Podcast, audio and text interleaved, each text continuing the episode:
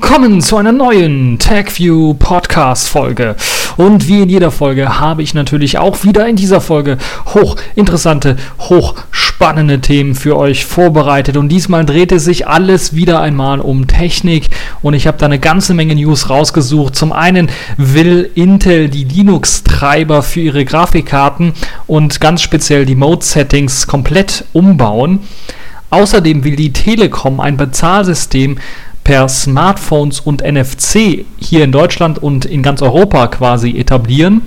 Dann haben wir noch das Problemchen dieser Woche im Grunde genommen, nämlich die Schaltsekunde und der Linux-Kernel. Dann haben wir eine Neuigkeit von Mozilla, die jetzt ihr Boot2Gecko-Projekt umbenannt haben in Firefox OS. Und wir haben dann noch ein sehr, sehr spannendes Thema, nämlich wie könnte Microsoft eigentlich aussehen in zehn Jahren oder in fünf Jahren? Oder wie kann man Microsoft und ihr Image eigentlich retten? Da gibt es eine sehr, sehr spannende kleine Grafik von einem Designer gemacht beziehungsweise mehrere kleine Grafiken und das werden wir auch ansprechen. Dann haben wir auch ein ja etwas mehr in die Physik gehendes Thema, nämlich das CERN hat jetzt tatsächlich das sogenannte Higgs-Teilchen entdeckt.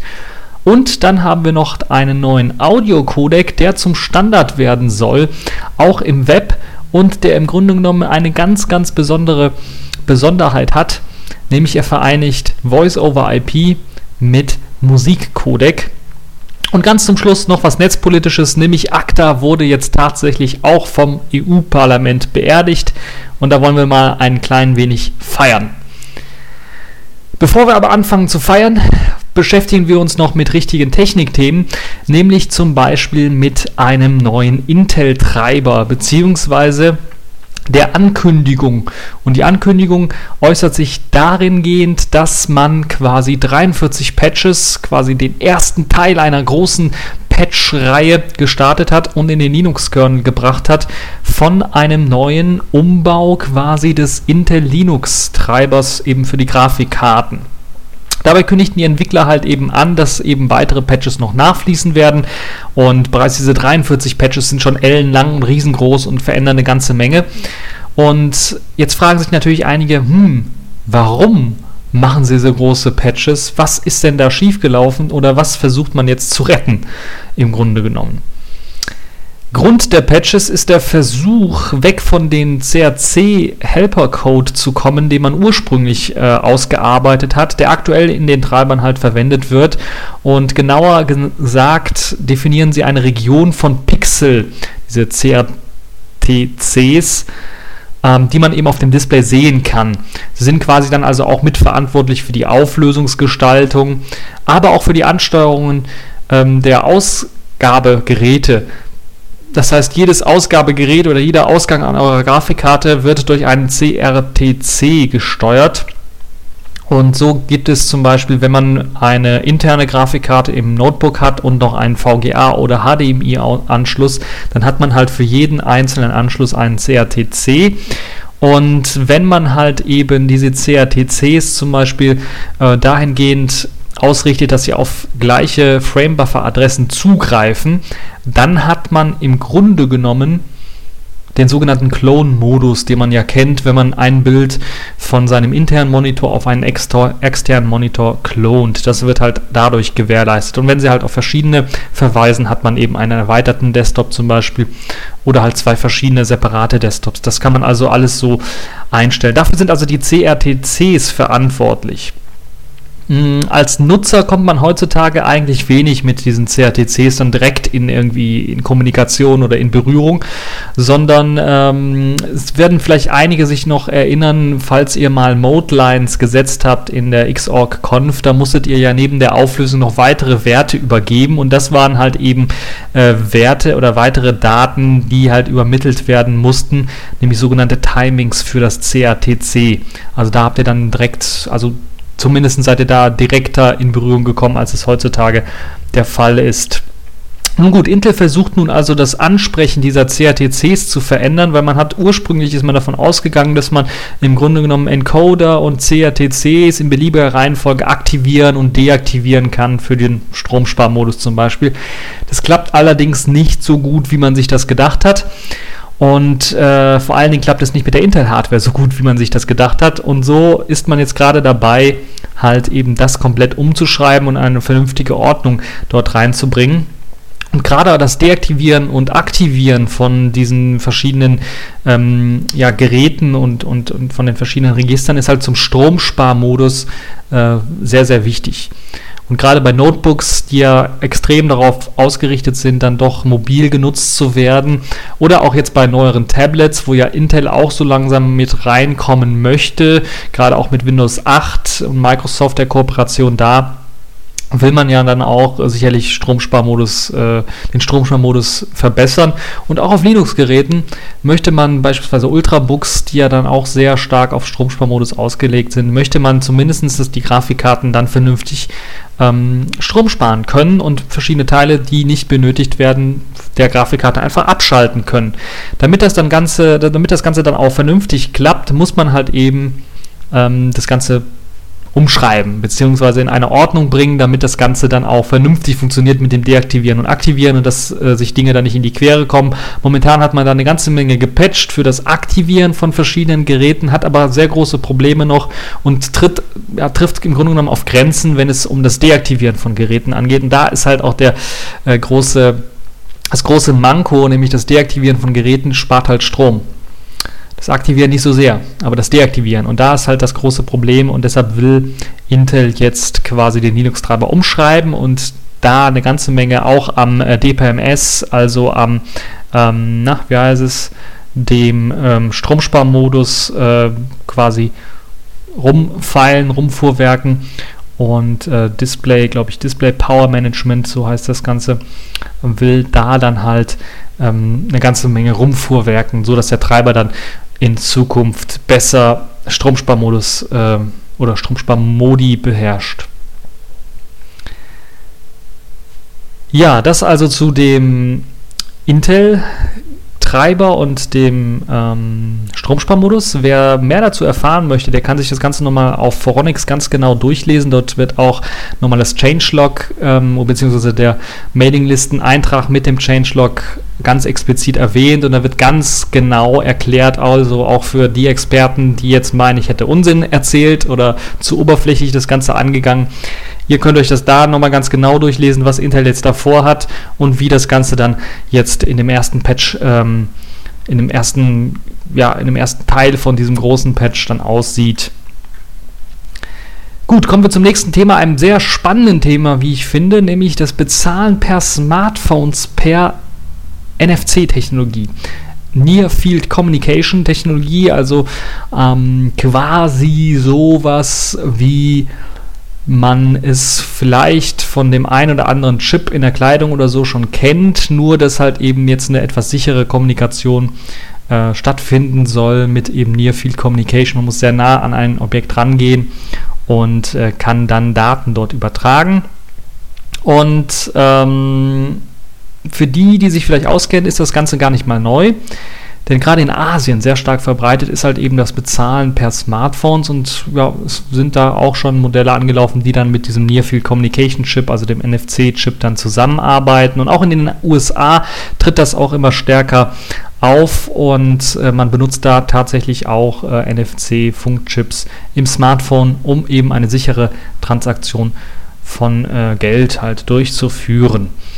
Jetzt hat sich auch die Deutsche Telekom dafür interessiert und ein Projekt ins Leben gerufen, das jetzt hier quasi nicht nur an den Grenzen von Deutschland halt machen soll, sondern ganz Europa erobern soll. Und zwar will man tatsächlich, äh, und das ist auch hochinteressant, die Ausbeute von diesen NFCs oder diese Ausbeute von, von diesem Bezahlsystem per Smartphones erhöhen, weil momentan ist es bereits schon so, auch in Deutschland. Das hat mich gar gewundert, weil ich bisher sowas noch nie gehört oder gesehen habe, dass man auch per Smartphone quasi äh, bezahlen kann. Da gibt es aber nur ein Prozent der Transaktionen hier in Deutschland, die äh, eben so ablaufen und die Telekom plant das dann bis 2016 auf 30 Prozent zu erhöhen. Also jetzt rein nur hier auf äh, Deutschland. Und die Telekom plant also von einem reinen, sagen wir mal, Telekommunikationsanbieter hin zu einem Zahlungsdienstanbieter oder Zahlungsdienstleister zu werden. Und das ist natürlich eine, da hört man auch schon vielleicht im Hintergrund die Sirene, weil es hier gerade ein, ein, ein Feuerwehrauto vorbeigefahren. Das ist natürlich, äh, da gehen natürlich die Sirenen äh, ein bisschen was an, weil eben die Telekom nicht dafür irgendwie bekannt ist, dass sie ein guter Telekommunikationsanbieter sind. Und jetzt auch noch in, als Zahlungsdienstleister, na, ich weiß nicht, ob wir sowas wie PayPal äh, den, äh, der Telekom zutrauen können. Ähm, nun ja, und vor allen Dingen in ganz Europa will die Telekom halt eben das Ganze durchsetzen. Und da ist natürlich die Frage, hm, funktioniert das Ganze? Nun ja, anfangen möchte die Telekom mit einem eigenen Mobile Payment System, das in Zusammenarbeit mit Mastercard entwickelt wird, sodass man eine eigene Kreditkarte quasi auf dem Smartphone laufen lassen hat. Ähm, und quasi für diese digitale Geldbörse, die man im Grunde genommen hat, entwickelt halt auch die Telekom was eigenes, also ein eigenes System, das eben dafür zuständig ist. Und das soll eine ganze Menge von Click und Buy lernen, was ja die Telekom bereits schon äh, genutzt oder aufgebaut, mit aufgebaut hat. Und man soll da von den Erfahrungen dann mit profitieren. Man beteuert zwar auch, dass in Sachen Sicherheit und Vertrauen äh, eine ganze Menge da gemacht werden soll und dass man punkten möchte, im Gegensatz auch zu, den, äh, zu der Konkurrenz, aber wir wissen ja, wie häufig das in der Vergangenheit bei der Telekom nicht so eng gesehen worden ist, was jetzt so Datensicherheit und Vertrauen angeht. Und da ist ja schon eine ganze Menge schiefgelaufen und deshalb weiß ich nicht, ob das dann tatsächlich so eine gute Idee ist, dann auch noch das Geld der Telekom oder einer App von der Telekom anzuvertrauen. Gott sei Dank wird nicht nur die Telekom der einzige Anbieter sein hier in Europa, sondern es gibt ja bereits Anbieter wie zum Beispiel Google, die in den USA sehr erfolgreich mit dem Wallet-Projekt sind und sicherlich dann auch irgendwann mal nach Europa überschwappen werden. Und dann gibt es ja natürlich auch Ankündigungen von, äh, Ankündigungen von Microsoft, die ja schon für Windows Phone 8, das habe ich in der letzten Sendung, in der vorletzten Sendung ähm, auch angesprochen gehabt, dass sie da ja auch äh, ein Bezahlsystem per NFC angedacht haben. Und sicherlich wird Apple da auch nicht irgendwie schweigen, sondern es gibt schon erste Gerüchte, dass im nächsten Apple Phone, Apple iPhone dann auch ein NFC-Chip zu finden sein wird und da wird es sicherlich dann auch einige Technologien geben, die dann auch für Bezahlsysteme ausgelegt sind, sodass man auch mit seinem Apple Smartphone dann äh, bezahlen kann.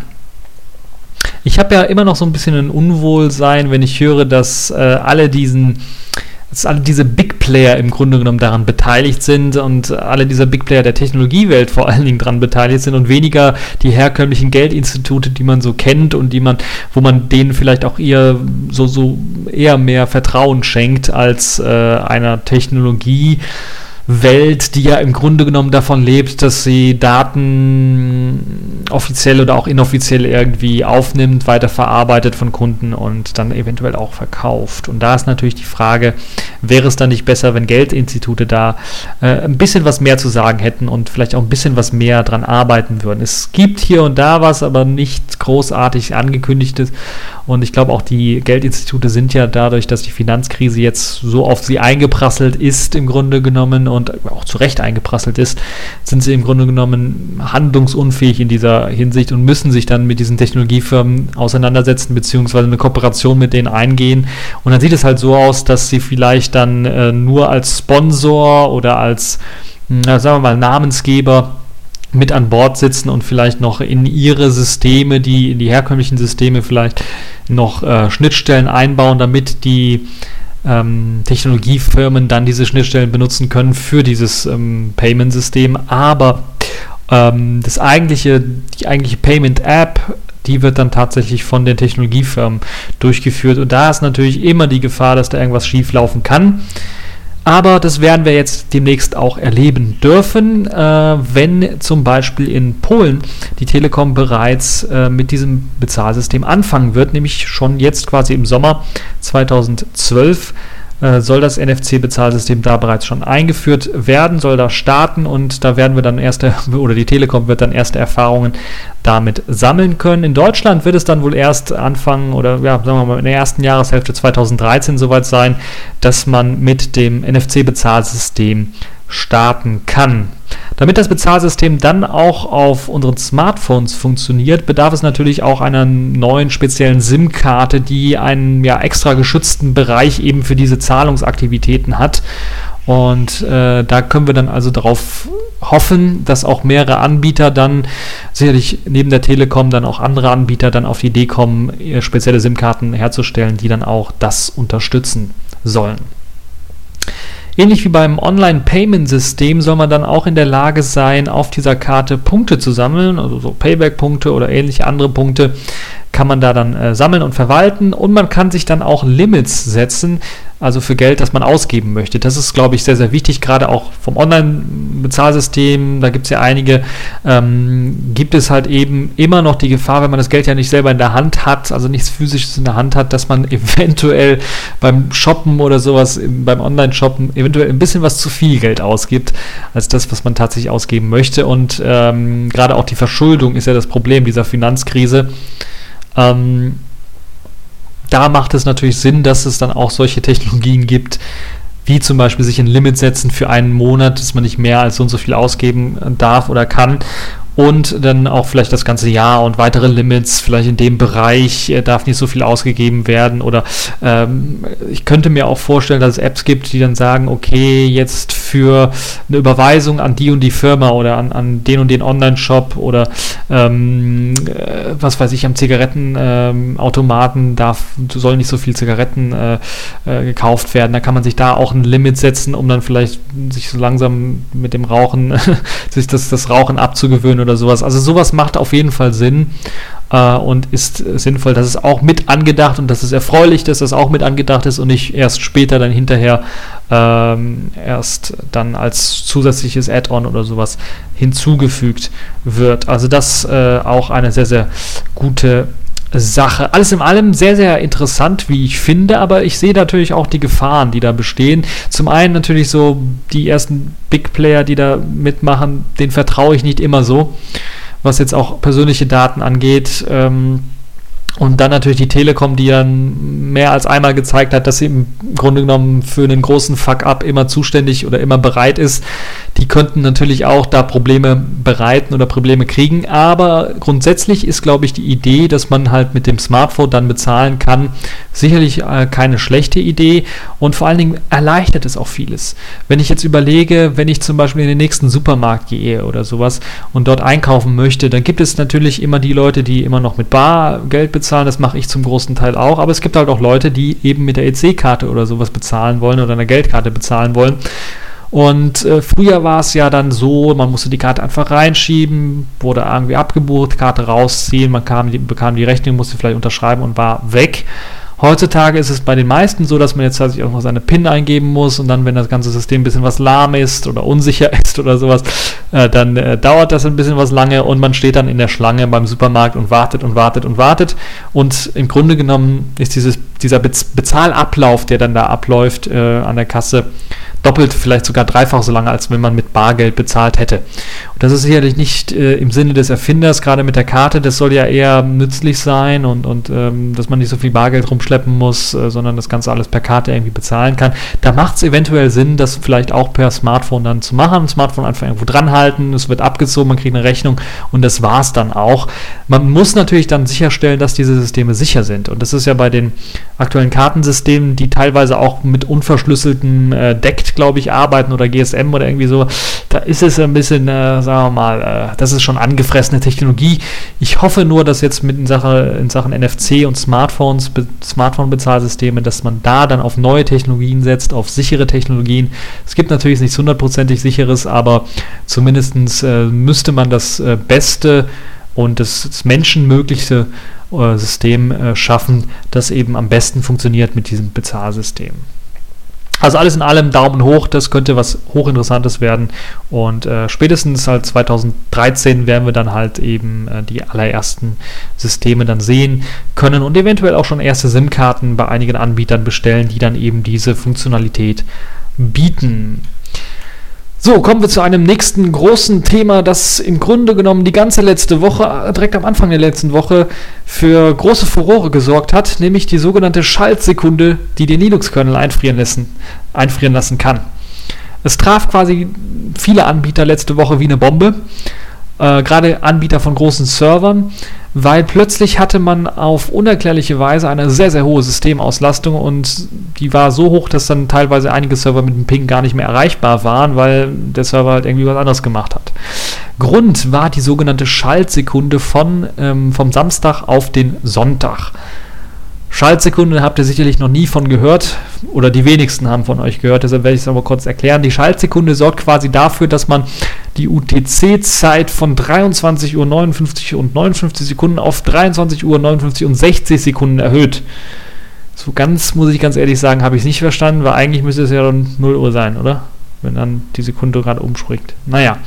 Ähm, also diese Schaltsekunde wird quasi dann erhöht und das hat damit zu tun, dass man halt international beschlossen hat, dass eben die UTC-Zeit, das ist jetzt hier in dem Fall die UTC-Zeit in Deutschland, die äh, mitteleuropäische Zeit ist ja dann zwei Stunden später, das heißt bei uns hat man die Schaltsekunde von 2 auf 3 Uhr, ähm, äh, von, von 2 Uhr äh, an, äh, da war ich schon ein bisschen weiter mit der Sommerzeit und, und so weiter, äh, von 2 Uhr als äh, gesetzt.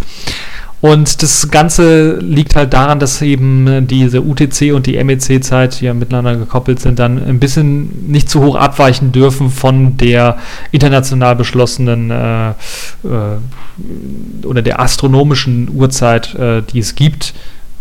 Ähm, und international hat man halt beschlossen, dann eine sogenannte Schaltsekunde einzuführen. Und da diese Schaltsekunde ja im Grunde genommen ziemlich selten auftritt, also alle 18 Monate, ich glaube die letzte war 2000 8, kann das sein? Bin mir nicht sicher. Könnt ihr nochmal nachschauen, gibt es bestimmt einen Wikipedia-Eintrag, wo das Ganze alles aufgelistet ist. Ähm, hat die wohl wahrscheinlich niemand so richtig ordentlich getestet, diese Schaltsekunde, zumindest unter Linux.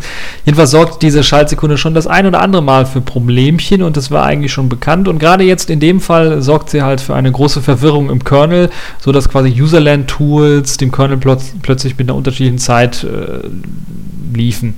Das heißt, ein Prozess, äh, der einen Timeout an den Kernel sendet, ähm, von einer Sekunde beispielsweise, beantragt diese bereits beim Beantragen war die Sekunde eigentlich abgelaufen im Kernel schon, aber im Userland halt noch nicht. Und deshalb beantragt er noch einmal eine eine Sekunde Timeout und nochmal und nochmal und nochmal und es gibt quasi einen Dauerloop.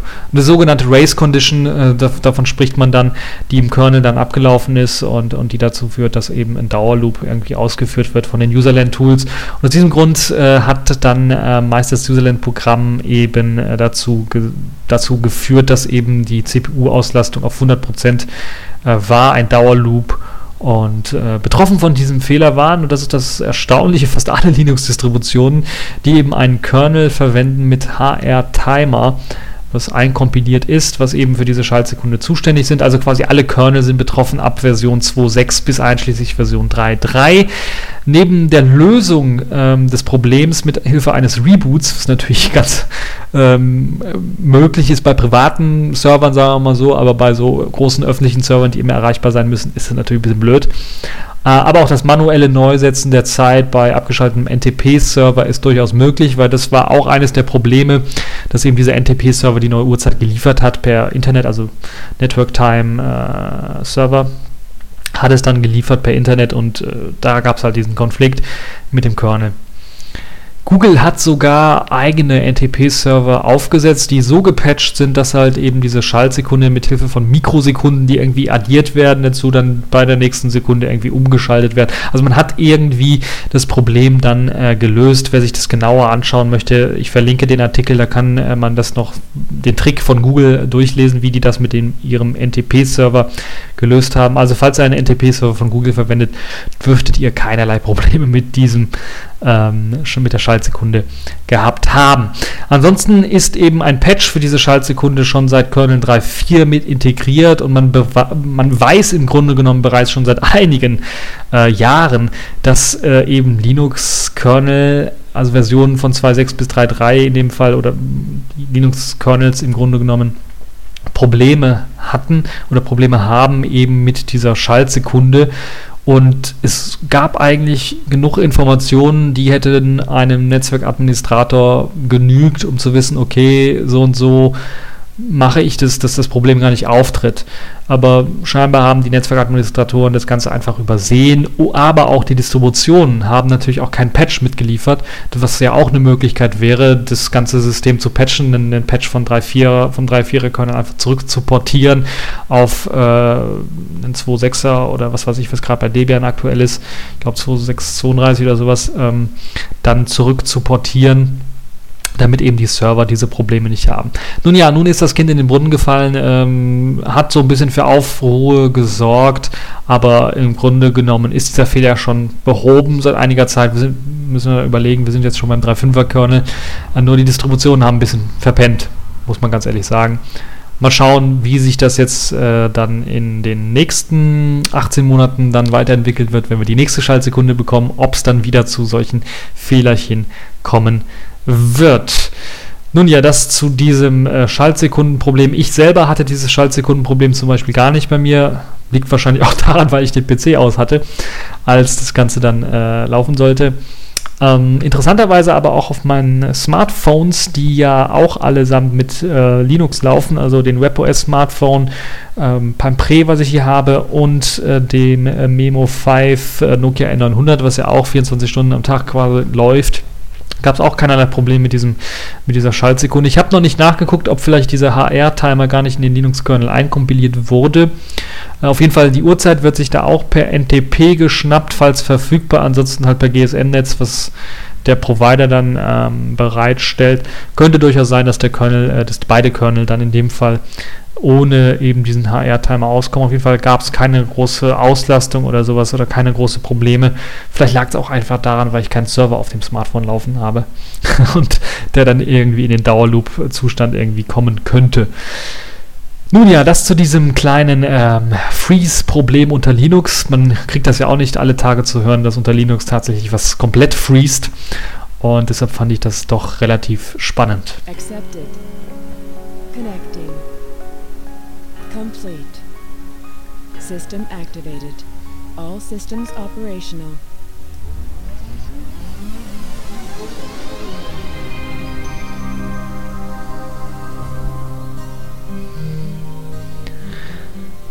Ja, weg von einem Linux-Thema hin zu einem Linux-Kernel, der als Unterbau von Mozilla der ähm, ehemaligen Boot-to-Gecko-Projekt verwendet wird, das jetzt umbenannt worden ist in Firefox OS. Und somit hat man nun einen zweiten großen Browser-Anbieter, der ein komplettes Betriebssystem angekündigt hat. Im Gegensatz zu Googles Chrome OS soll aber Firefox OS halt vornehmlich nur auf ja, günstigen Smartphones laufen. Und es gibt bereits schon erste Anbieter, die halt eben ähm, Firefox OS lizenzieren wollen. Dazu gehört zum Beispiel der chinesische Anbieter ZTE, der ja auch hier in Deutschland unter diesen sagen wir mal, günstigen Smartphones relativ bekannt ist. Und es gibt zum Beispiel auch einige Provider, wie zum Beispiel den amerikanischen Telekommunikationsanbieter Sprint, der konnte auch bereits überzeugt werden, halt Smartphones mit Firefox, OS auszuliefern. Es gibt dann noch einige weitere, unter anderem auch die Telekom, die Interesse bekundet hat. Und Firefox OS soll dann auch allerfrühestens, aber auch erst Anfang Januar 2013 ähm, erscheinen, also zum Jahreswechsel im Grunde genommen, aber dann auch nur zuerst in Brasilien, ähm, weil das Ganze auch eher so für Schwellenländer erstmal gedacht ist, weil günstige Smartphones, da äh, haben wir ja, sagen wir mal, äh, Nachholbedarf, vielleicht auch gerade in, in Schwellenländern. Dann gibt es natürlich auch was Interessantes zu diesem ganzen äh, Firefox OS für die Leute, die es vielleicht nicht wissen. Das basiert auf dem Linux-Kernel, habe ich ja gerade eben schon versucht, so ein bisschen anzukündigen. Äh, also ein ganz normaler Linux-Kernel läuft da drunter, könnte sogar ein Android-Kernel sein, vollkommen egal.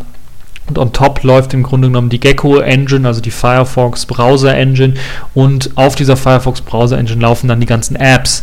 Das heißt, alle Applikationen laufen quasi im Browser. Ähnliches Konzept wie eben das äh, Google Chrome OS ursprünglich auch hatte, beziehungsweise teilweise immer noch hat, wobei sie ja jetzt so auch ein bisschen rübergeschwenkt sind, dann auch Erweiterungen des Chrome OS Systems als eigene Applikation laufen zu lassen.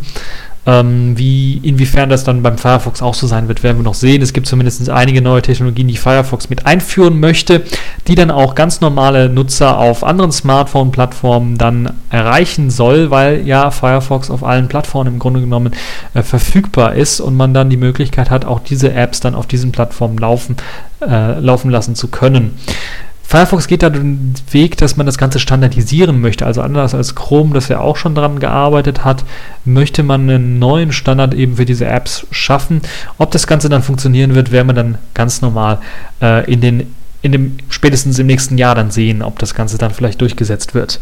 Was mich so ein bisschen gewundert hat und wo ich mich dann gefragt habe, weil es ja ein Open Source Projekt ist, äh, dieses Firefox OS, warum man bei Mozilla nicht auf die Idee gekommen ist, das ebenfalls unter einer Open Source Lizenz stehende und bereits fertige Framework Enyo zu verwenden, das ja bereits bei WebOS seinen Einsatz gefunden hat, bei dem, nicht nur beim Touchpad, sondern auch bei den neueren äh, WebOS Smartphones äh, genutzt wurde und teilweise jetzt ja auch auf den alten Smartphones, dadurch, dass es veröffentlicht wurde als Open Source, lauffähig ist und man damit quasi das hat, was Mozilla versucht zu erreichen, nämlich ein Framework Framework, das komplett im Webbrowser läuft, quasi in jedem Webbrowser läuft und was einem ja Standard äh, UI-Elemente erst einmal bietet, aber auch natürlich auch Standard-Programmierschnittstellen äh, für, für, für anderen Kram eben bietet. Und äh, das ist mir ein bisschen schleierhaft, warum man halt eben diesen Ansatz, der ja im Grunde genommen bei Firefox OS genau derselbe ist wie beim WebOS und, und dem Enyo Framework, warum man dann ähm, das nicht einfach übernommen hat. Mozilla hat da sicherlich ein paar Gründe, würde mich sehr interessieren, falls sich jemand von Mozilla melden möchte und äh, mir das mal sagen möchte, für ein Interview bereitstehen möchte, kann er das natürlich gerne tun, aber für mich ist das irgendwie so doppelte Arbeit und bin mir nicht sicher, ob da wirklich was Neues rauskommen wird.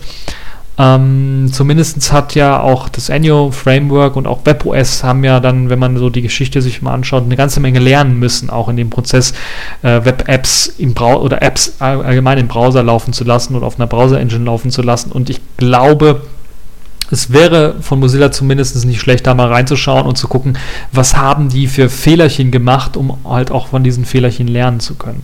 Anstatt alles von Grund auf neu auf zu entwickeln und dann vielleicht in die gleichen Probleme, in die gleichen Schwierigkeiten zu laufen. Nun, das ist auf jeden Fall meine Meinung. Ihr könnt natürlich auch eure Meinung dazu posten. Äh, mich hat es eigentlich tatsächlich überrascht, dass eben dieses Boot-to-Gecko-Projekt, was ich ja eigentlich eher so ja, als, sagen wir mal, okay, Mozilla versucht da mal was zu machen und vielleicht mal eine Referenz zu erstellen und andere Entwickler sollen dann quasi dahin gehen und dieses, diesen Code nehmen und sich dann ein eigenes OS bauen. Äh, dann tatsächlich dazu hinge hingegangen ist und dann zu sagen, ja, wir bauen ein Firefox OS. Erstmal der Name ist, äh, naja, Geschmackssache äh, und das andere ist dann halt auch, dass sie tatsächlich einen, ja, sowas wie Google werden wollen, ein Anbieter für eben so, einen, so eine Plattform und das dann tatsächlich dann auch weiter vertreiben, weiter verbreiten möchten. Eine hochinteressante Sache, wie ich finde, könnt ihr euch gerne anschauen, werde ich natürlich auch wieder verlinken. Kommen wir nun zu einem äh, Microsoft-Thema. Wie könnte das nächste Microsoft aussehen? Oder wie könnte man Microsoft ein neues Image verpassen? Wie könnte man Microsoft vor dem Untergang retten? Das sind so Fragen, die sich wohl der Designer namens Andrew Kim gestellt hat und dann tatsächlich ein neues, komplett neues Design für Microsoft erarbeitet hat. Und da spreche ich jetzt von Microsoft. Und nicht nur ein neues Design, sondern man erkennt auch in dem Design und auch in den kurzen Textpassagen, die in, seinem, in seiner Designvorlage im Grunde genommen stecken, dass er auch versucht, das so das Image von Microsoft so ein bisschen aufzukrempeln und Microsoft halt komplett neu zu überarbeiten. Und ich finde das sehr, sehr erstaunlich, was er da gemacht hat.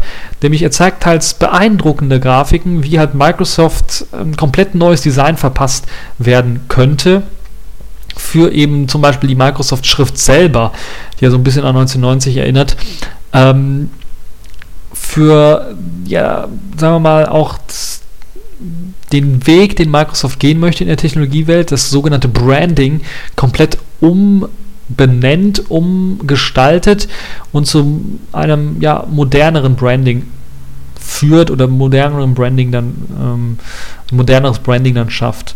Das ist das Interessante und vor allen Dingen zeigt er dann auch einige Sachen, einige Produkte, die Microsoft jetzt zum Beispiel eingeführt hat, wie zum Beispiel Surface, die dann vereinheitlicht werden sollen, um es dem Benutzer einfacher zu machen und dann auch unter einem Logo vereinheitlicht werden sollen, was ja bei Microsoft momentan so alles ein bunt, bunter Fleckenteppich ist, würde ich mal sagen.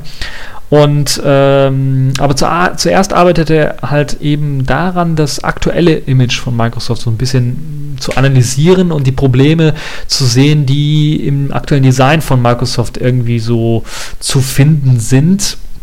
Und aufbauend auf diesen Ideen und auf diesen Kritiken, die er da hatte, zu dem aktuellen Design, hat er halt eben neue Designideen entwickelt. Ähm, die als Grundlage für weitere Designs äh, für Microsoft äh, dienen sollen. Er schlägt zum Beispiel vor, dann Windows Phone und Surface Tablets zusammenzufassen unter einem Begriff, unter dem Markenbegriff Surface. Und dann gibt es halt die Unterteilung Surface Tablets und Surface Phones, weil beide ja im Grunde genommen mit der gleichen Oberfläche auskommen. Windows 8 für PCs, also Windows 8 Professional, so würde ich es mal nennen, oder Windows 8 Pro, soll dann eben nur noch Windows genannt werden, unter der Marke, unter dem Markenbegriff äh, Windows ohne Nummerierung oder sowas äh, vermarktet werden und angepriesen werden. Und Windows RT bzw. Windows Phone 8 sollen dann, weil es ja ARM-basierende äh, ARM Betriebssysteme sind, sollen dann unter dem einheitlichen Namen Metro vermarktet werden.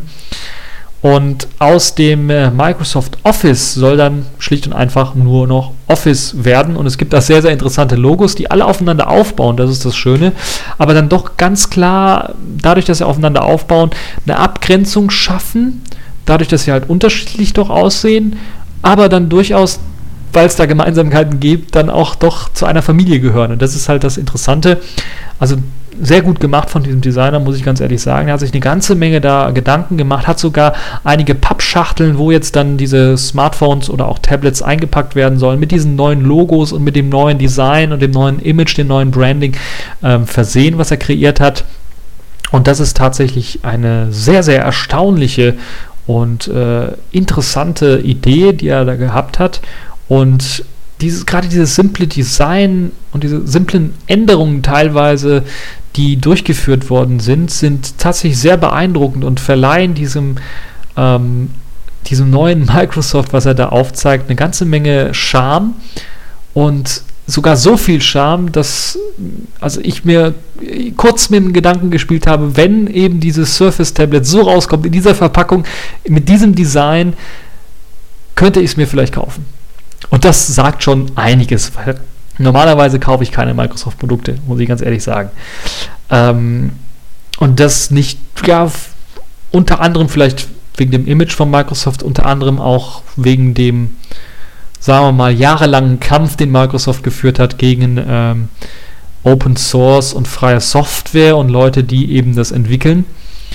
Und ähm, also dieses Feindesbild, was Microsoft immer noch hat, bei gerade den Leuten, die schon was länger dabei sind in der Open Source und freie Software Szene, den kriegen sie nicht so leicht los. Deshalb ist da immer noch so ein bisschen Skepsis angesagt. Ähm, aber ich glaube, dieses neue Design, das passt richtig gut dazu, um Microsoft einen neuen Look und ein neuen, neues Feeling zu geben und vor allen Dingen nach außen hin dann tatsächlich auch den Leuten ja ein moderneres Microsoft zu präsentieren. Und ich glaube, jeder, der sich das anschaut, der wird sagen, boah, das sieht richtig geil aus. Deshalb werde ich das Ganze auch verlinken. Es ist eine ziemlich lange Seite, da könnt ihr ein bisschen rumscrollen und euch das anschauen. Also ich finde es sehr, sehr erstaunlich und würde mir tatsächlich wünschen, falls man Microsoft retten müsste, oder möchte, weil eben Microsoft zumindest mit Windows Phone 8 oder Windows Phone allgemein so ein bisschen baden geht und jetzt die Tablet-Version und, und die Kritiken, die man so hört, auch nicht sehr rosig sind, gerade wenn eben dieses Metro UI-Design auf den Desktop kommt, habe ich auch schon meinen Dampf abgelassen, so ein bisschen. Ähm, eventuell könnte halt eben diese Designänderung und dieses, dieses neue Branding, dieses auch zu einem neuen Image führen von Microsoft und dann eventuell Microsoft dann doch ein bisschen was attraktiver machen für die Leute, die äh, sonst Microsoft eher gemieden haben im Smartphone- oder Tablet-Bereich. Also sehr, sehr interessant. Ähm, ich werde das Ganze verlinken, dann könnt ihr euch das anschauen und dann eure Meinung dazu posten. Vielleicht habt ihr auch eigene Ideen, äh, die ihr dann umsetzen möchtet äh, oder nutzt dieses ganze neue Image-Kram-Gedönse vielleicht als eigene Inspiration, um eure Produkte so ein bisschen vielleicht äh, schöner oder neuer oder besser zu gestalten. So, weg von diesem komischen Design-Prinzip ähm, und diesem neuen Design von Microsoft hin zu einem ja, eher physiklastigen Thema, nämlich das CERN. Das hat jetzt tatsächlich, so scheint es zumindest, das sogenannte Higgs-Teilchen gefunden. Nach jahrzehntelanger Suche hat man also tatsächlich im Forschungszentrum CERN wohl endlich eben das äh, sogenannte Gottesteilchen gefunden. So wird es zumindest auch bezeichnet. Und das heißt wahrscheinlich so, weil ein Wissenschaftler damals, als er danach gesucht hat, dann tatsächlich so genervt war, dass er dann geschrieben hat, ah, Gott verdammt nochmal also God damn it auf Englisch dann wahrscheinlich dieses Teilchen halt so genannt hat, also Gottverdammtes Teilchen. Und weil man halt eben als, oder die Prüfer seiner Arbeit oder die Leute, die sich das angeschaut haben, das so irgendwie als vulgäre Sprache nicht durchgehen lassen wollten, haben sie dieses damn it durchgestrichen und dann hieß es dann nur noch Gottes Teilchen, also God äh, Particle. Und Jetzt ist es tatsächlich gelungen, dieses Higgs-Teilchen, das ur ursprünglich von Professor Dr. Higgs bereits im Jahre 1964 theoretisch, äh, oder da hat er angefangen, theoretisch das zu beschreiben, das hat man jetzt tatsächlich auch gefunden und der Professor Dr. Higgs lebt noch, der hat das also miterlebt und wurde dann auch eingeladen ins CERN und war natürlich dann sehr, sehr äh, gerührt und äh, war vor allen Dingen sehr, sehr begeistert, dass es zu seinen Lebzeiten also noch gelungen ist, mit hoher Wahrscheinlichkeit dieses Higgs-Teilchen zu finden. Was macht jetzt dieses Higgs-Teilchen denn so besonders? Was ist denn jetzt so der Kick an dem Ganzen? Vielleicht für die Leute, die sich weniger mit Physik ein bisschen auskennen oder so.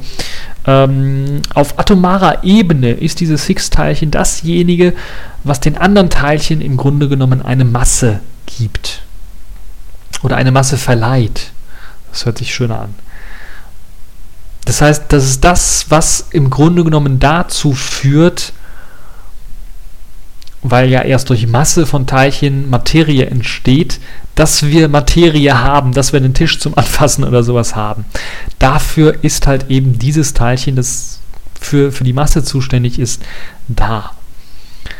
Und es ist halt sehr, sehr erstaunlich, dass man das überhaupt äh, im CERN, dass es da überhaupt gelungen ist, tatsächlich dieses äh, Teilchen zu finden, indem man halt Beschuss von zwei Protonen äh, ausübt, was eine ganze Menge Energie freisetzt und eine ganze Menge natürlich kleinster Teilchen in sehr, sehr kurzer Zeit ähm, verteilen lässt und dann natürlich die Auswertung durchgeführt werden muss und dann dadurch erst das Higgs-Boson, wie es auch genannt wird, äh, nachweisen konnte. Also das Hochinteressante ist, man hat also sehr, sehr viele Experimente laufen lassen müssen, also sehr, sehr viele Protonen miteinander kollidieren lassen müssen ähm, in dem LHC, im Large äh, Hadron Collider, damit man halt tatsächlich äh, zu genug Daten gekommen ist. Denn das ist der Knackpunkt an dem Ganzen. Das ist im Grunde genommen nicht normal sichtbar, wie man es vielleicht mit einem Proton oder Neutron machen könnte in einem Atom ähm, sondern es ist halt quasi unsichtbar, wie eine Art Ladung, die es halt von einem Teilchen gibt, ist halt eben die Masse eines Teilchens genauso sichtbar in Anführungszeichen. Das ist sehr, sehr schwierig nachzuweisen. Man kann es halt eben nur mit Experimenten nachweisen und man kann dann die, ähm, so hat man es zumindest äh, gezeigt. Da gibt es ein sehr, sehr nettes Video auch von, von der NASA, glaube ich, die das Ganze online gestellt hat, zumindest auf deren Seite, wo dann erklärt wird, wie man ähm, zu der Erkenntnis gelangt ist oder wie man äh, geforscht hat.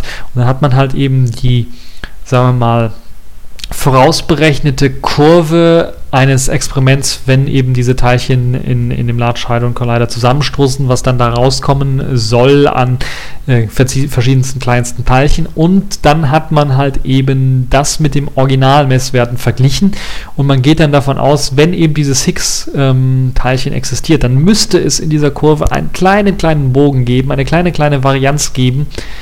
Ähm, und das Problem ist halt, dass diese Varianz halt so klein ist, dass es halt auch normale Messvarianz sein könnte. Aus dem Grund muss man eine ganze Menge an vielen, vielen, vielen Messungen machen, um halt eben tatsächlich beweisen zu können, dass das immer und immer und immer und immer und immer wieder auftritt, um dann beweisen zu können, das ist kein Zufall, sondern das ist tatsächlich die der Beweis dafür, für, für eine Existenz von einem Teilchen, das sich halt so verhält, wie, wie es eben von, von Higgs quasi ähm, angedacht war mit dem Higgs-Teilchen. Das heißt, man ist sich noch nicht ganz sicher, ist das überhaupt das Higgs-Teilchen, aber es ist zumindest ein Teilchen, was sich genauso verhält wie, oder zu Großteilen so verhält, wie das Teilchen, was Higgs beschrieben hat. Deshalb redet man Einfachheit, der Einfachheit halber von dem Higgs-Teilchen.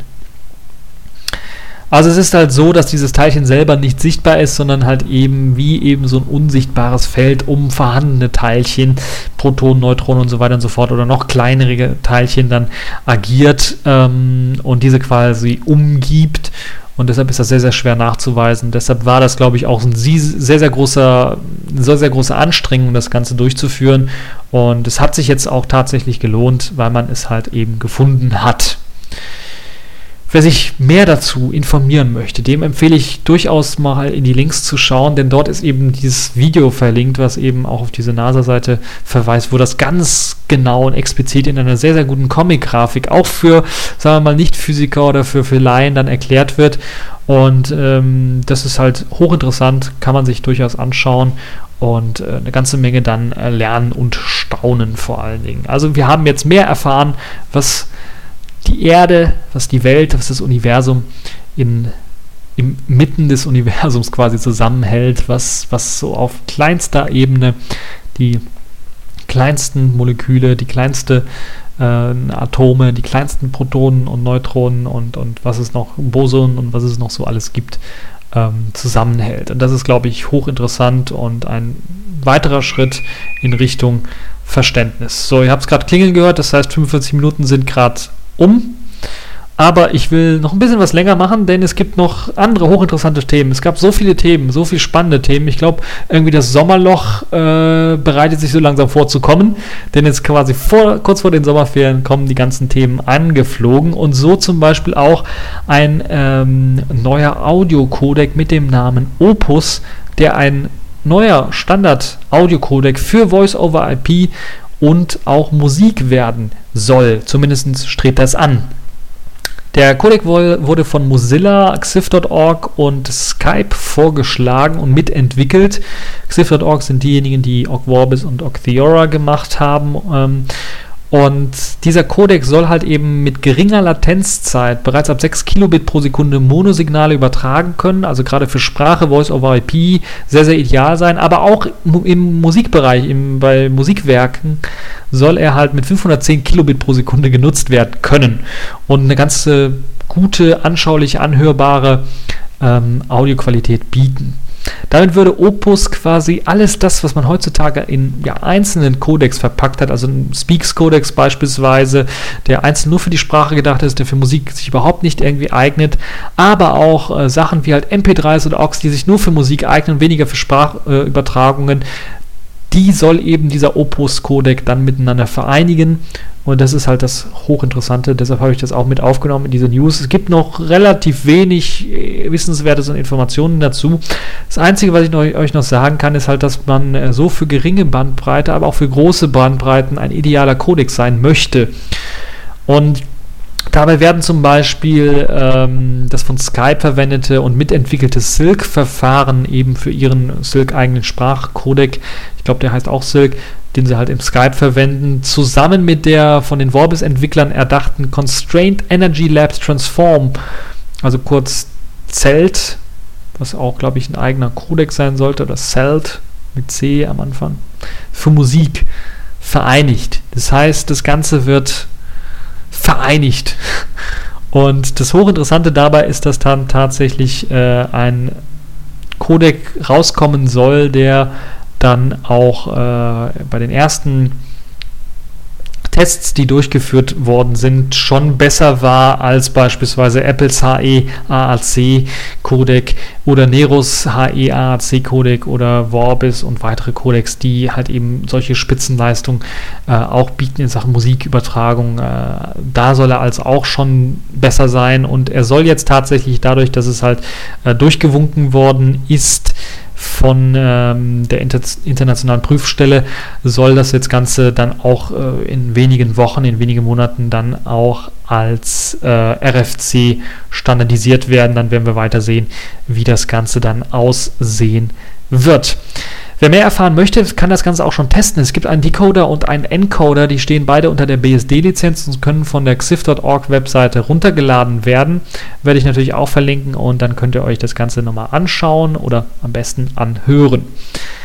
Gut, ganz zum Ende wollen, wollte ich ja ein bisschen was feiern und das machen wir jetzt auch, nämlich ACTA wurde, hurra, hurra, hurra, beerdigt im EU-Parlament, haben tatsächlich eine gewaltige Mehrheit von 487 zu 39 Stimmen gegen ACTA sich entschieden und somit ACTA auf europäischer Ebene und womöglich dann wahrscheinlich auch international zum Scheitern gebracht. Und das ist halt eben was zum Feiern, weil es somit zeigt, dass Protest, jetzt hier bei uns im speziellen Fall, ich war ja auch protestieren, ähm, also von politisch interessierten Leuten, also von uns im Grunde genommen, dieses antidemokratische Hinterzimmer-Politik-Spielchen so ein bisschen, ja, quasi einen Denkzettel verpasst haben. Weil das war ja nichts anderes, das, was ACTA war. Man hat das in, unter verschlossenen, verschlossenen Türen irgendwo in Hinterzimmern beschlossen mit der Industrie und mit verschiedenen anderen Verbänden, aber nichts drang so richtig an die Öffentlichkeit, außer durch Leaks. Und dann, wenn es schon öffentlich war, hat man es dann auch weiter veröffentlicht. Aber so richtig schön demokratisch mitwirken oder mitarbeiten, Vorschläge geben, das konnte man nicht. Und das zeigt jetzt auch, dass das dann auch bestraft wird, dass das dann auch in Zukunft bestraft werden wird und dass man in Zukunft wahrscheinlich so einfach solche Gesetze nicht mehr in Europa durchdrücken ähm, kann. Nach diesem Sieg für uns Demonstranten müssen wir jetzt aber trotzdem noch sehr, sehr wachsam sein, denn ich kann mir durchaus vorstellen, dass die Musik, aber auch die Filmindustrie und die Lobby aus Musik- und Filmindustrie mit Sicherheit neue Anläufe, Anläufe starten wird, äh, die in ACTA vorgeschlagenen Maßnahmen halt dann tatsächlich auch irgendwie durchzusetzen oder irgendwie durchzubringen unter einem anderen Namen oder unter anderen Gesichtspunkten, irgendwo versteckt in anderen Sachen. Es wird nicht mehr so leicht sein, das ist durchaus äh, eine Sache, die man jetzt durch ACTA gelernt hat, weil viele, viel mehr Leute dann tatsächlich auch aufmerksam ähm, sind auf solche Gesetzesvorlagen, auch auf EU-Ebene, das muss man ja ganz klar aussagen, dass ACTA ja auf EU-Ebene zunächst einmal äh, sehr wichtig war und dann natürlich dann erst später auf, auf Staatsebene auf die einzelnen Staaten kam zur Abstimmung. Und ich bin mir sicher, dass dann die äh, Musik- und Filmindustrie aber nicht so einfach aufgeben wird, sondern tatsächlich dann auch äh, versucht, mit ihrem, ja, sagen wir mal, heiligen Krieg gegen äh, die Raubkopierer im Internet äh, dann, äh, egal wen sie da erwischen, dann auch mitnehmen wollen. Und äh, müssen wir mal schauen, wie sich das Ganze dann weiterentwickelt wird, ob es jetzt dann auch dazu führt, dass man sich so langsam in den Regierungen, vor allen Dingen jetzt gerade auch hier in Deutschland, mal Gedanken drüber macht, das Urheberrecht zu reformieren. Oder wenn es nicht in Deutschland ist, dann macht man es vielleicht auf EU-Ebene, ein Gesetzesentwurf, ein, ein, äh, ein Akzent setzen, dass man das Urheberrecht ändern möchte und das müssen dann die einzelnen Staaten dann selber für sich entscheiden. Äh, könnte ich mir auch vorstellen. Durchaus zumindest muss das Urheberrecht angepackt werden, auch im digitalen Zeitalter. Äh, dem digitalen Zeitalter angepasst werden und äh, da muss man mit verhandeln. Das ist äh, eine gesellschaftspolitische Sache. Das ist nichts, was jetzt nur Ur Urheber angeht, was jetzt nur Filmindustrie oder Musikindustrie angeht, sondern was uns auch Nutzer angeht, was uns auch äh, immer mehr vermehrt, gerade durch das Internet, durch das neue Medium zu Urhebern macht, wenn wir eigene Songs, wenn wir eigene Podcasts, so wie ich jetzt hier produzieren, äh, wenn wir eigene Texte schreiben, äh, Kommentare schreiben oder wenn wir auch nur einfache Zitate verwenden von irgendwelchen Zeitschriften. Leistungsschutzrecht ist da eine Sache, die zum Beispiel gerade in meinem Kopf noch äh, herumklingelt, wo wir dann äh, klare Zeichen setzen müssen, dass wir das irgendwie äh, verändert haben wollen, dass wir da mitarbeiten wollen, damit man uns nicht ausschließt aus dieser Debatte. So, das war es also jetzt quasi zu dieser TechView Podcast Folge. Ein äh, positives Thema, mit dem ich geendet habe. Aber ich glaube auch die Technikthemen waren hochinteressant. Ich habe eine ganze Menge Links, die ich euch dranhängen werde zu den ganzen Themen, die ich hier erzählt habe. Und da könnt ihr euch das Ganze nochmal ganz, ganz, ganz genau nachlesen. Falls äh, ihr meint, ich hätte zu wenig dazu gesagt, könnt ihr dann natürlich auch Kommentare abgeben. Falls ihr gesagt habt, ich habe irgendwo Unsinn geredet, gerade bei den Physik-Sachen, da bin ich nicht immer so gut bewandert. Da würde ich mir wünschen, vielleicht das nächste Mal so einen Experten dabei zu haben, der das Ganze auch auf einfache Art und Weise, und das ist halt das Schwierige bei vielen Physikern, die zumindest die ich kenne, mm, es ist halt schwierig, dann einige Sachen, die vielleicht hochkomplex sind, dann so einfach auszudrücken, dass ähm, ja, viele Leute das dann auch, auch leihen, das Ganze dann verständlich wird. Nun ja, das war's für diese TechView Podcast Folge. Ich hoffe, sie hat euch gefallen und bis zur nächsten Folge.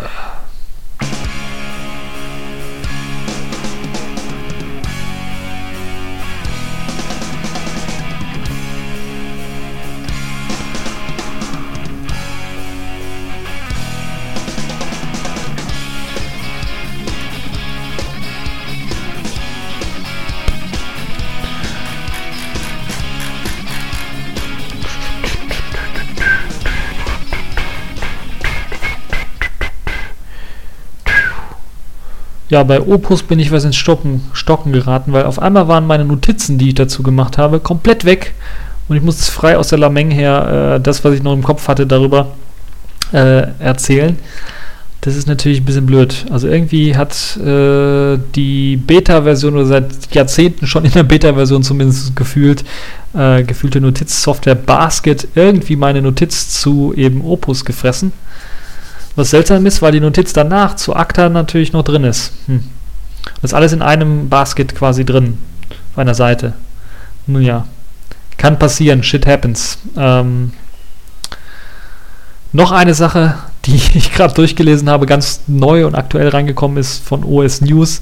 Da gibt es halt tatsächlich so, dass Google gegen äh, Samsung gewonnen hat und dazu führt, dass Samsung einen Downgrade des Galaxy Nexus durchführen muss in Sachen Patentfragen.